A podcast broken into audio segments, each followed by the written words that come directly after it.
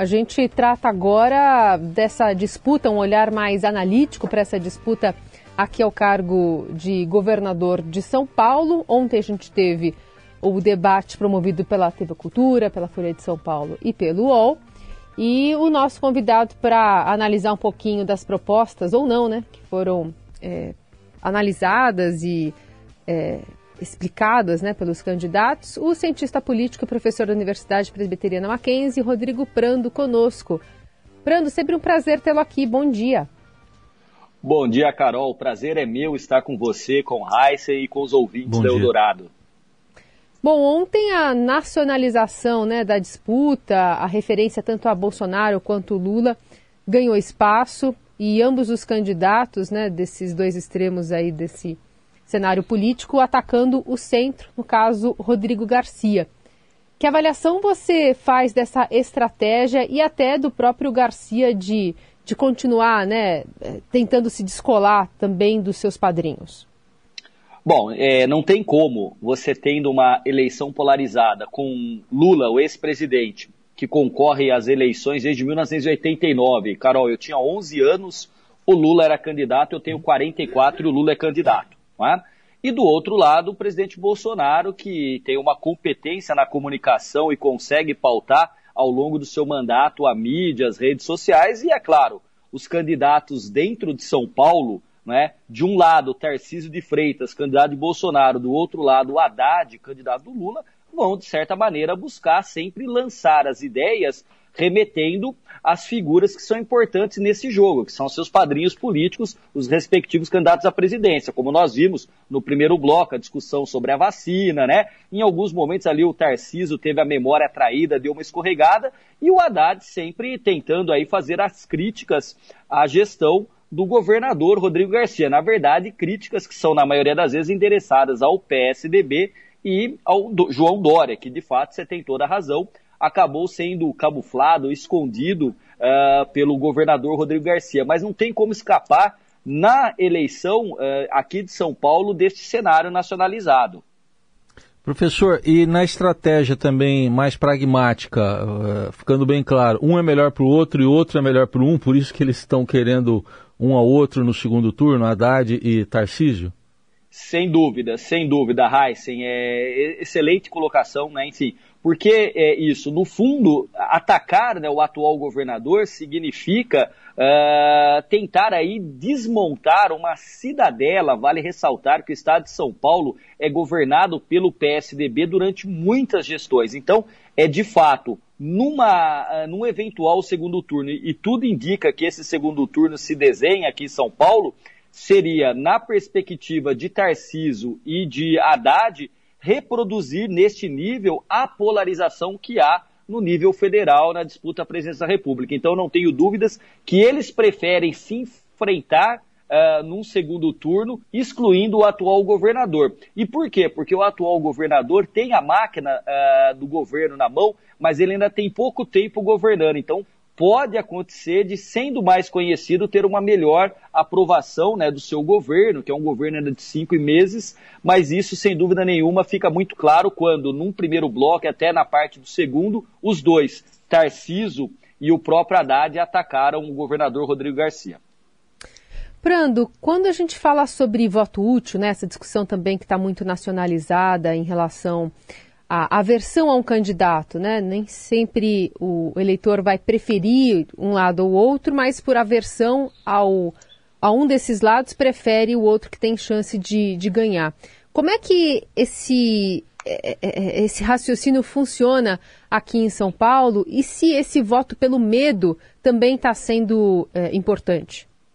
Muito bom, Carol. Eu acredito, pela, a, pela trajetória que nós temos das duas eleições, a nacional e a eleição em São Paulo, que aqui você tem menos possibilidade de, num primeiro turno, ter um voto útil. Por que, que eu estou dizendo isso? Que a gente sabe que, numericamente, o Haddad está bem à frente, logo em segundo lugar o Tarciso e o governador Rodrigo Garcia em terceiro. Então é mais difícil, numa situação como essa, você ter um voto útil.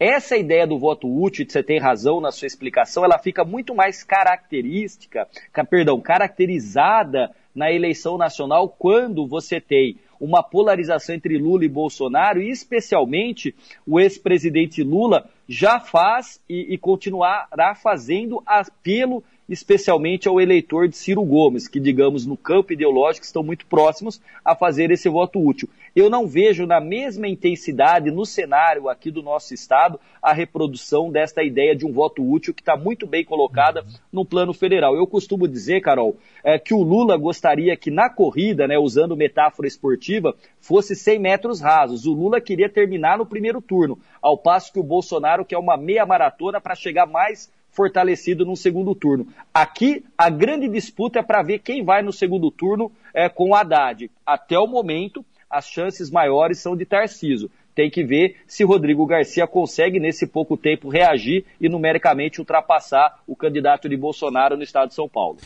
Uh, professor, falando especificamente agora da estratégia do Tarcísio, é, porque aqui em São Paulo está praticamente certo que vai haver segundo turno. No plano nacional, está ali no campo da incerteza ainda, né? Os números não, não dá para a gente cravar, vai ter segundo turno ou não vai, nem uma coisa nem outra. Para o Tarcísio, se não houver segundo turno nacional, é pior, né? Sim, é pior, porque aí ele perde o ponto referencial que é o presidente Bolsonaro. Então, sem dúvida nenhuma. É, Para mim, é, embora numericamente, em votos válidos, exista um desejo do PT de terminar a eleição no primeiro turno, só para lembrar o ouvinte, né, Heisen, que o PT no primeiro turno foi derrotado em 1994 e 1998 pelo Fernando Henrique Cardoso.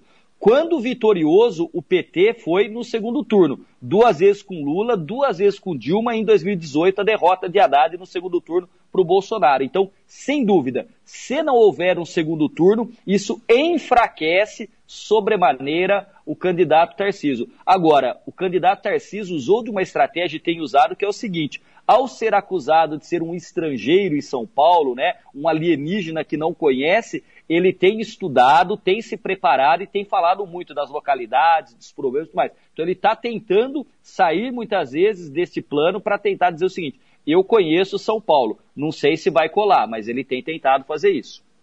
Prando, uma dúvida aqui da nossa ouvinte Lia, que mandou um WhatsApp mais cedo, depois de ouvir aqui algumas das posições dos candidatos ontem. Ela diz: que pena que os debates não trazem planos de governo, somente acusações esse formato precisa mudar. Então eu quero te ouvir sobre tanto a parte de alguma forma cômoda né, desses, desses é, candidatos que acabam usando muito mais esse ativo político, questão de estratégia e ataques, é, do que se dedicar aos temas que, quem sabe, porventura, se ganharem, vão ter de se debruçar é, quando assumir o governo do estado de São Paulo. Ou, e também, as pessoas estão afim mesmo de ouvir plano de governo ou preferem esse debate mais raso de acusações para ver quem que vai ser o vencedor? Uh, Carol, inclusive eu termino a análise que eu fiz para o Estadão falando sobre isso, né? uhum. né? E a, e a ouvinte tem razão é, nessa colocação. A grande questão é que este modelo é, que nós temos de debate Perceba, né? Eu saí do trabalho, fui para casa, acompanhei o debate, terminou por volta da meia-noite, depois eu sentei para escrever a análise. Então, para o trabalhador é muito difícil, tendo que acordar no outro dia, encarar transporte público, acompanhar. Então, veja, o debate ontem, na minha perspectiva, não foi ruim.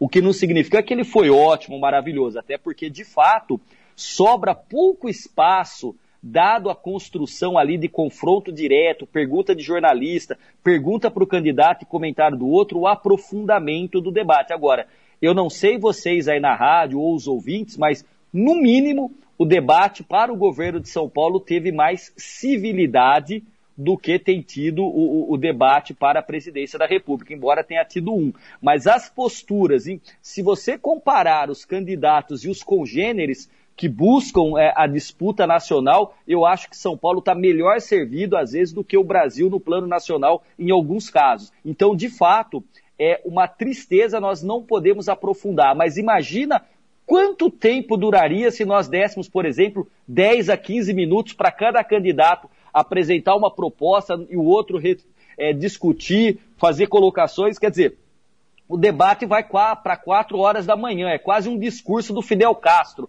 que falava durante horas, né? Infelizmente, é, é, o que nós temos, não é o melhor, por isso que as redes sociais podem servir como elemento de conexão e facilitação dos políticos com o eleitorado. Ali você pode colocar vídeos mais longos, análises, você pode colocar as propostas. Agora, o mundo, Carol, e aí a ouvinte é, tem que entender que assim, o mundo hoje ele está povoado, especialmente e de maneira muito triste, infelizmente, na política, está povoado de fake news, de pós-verdade, de teorias da conspiração e de negacionismo.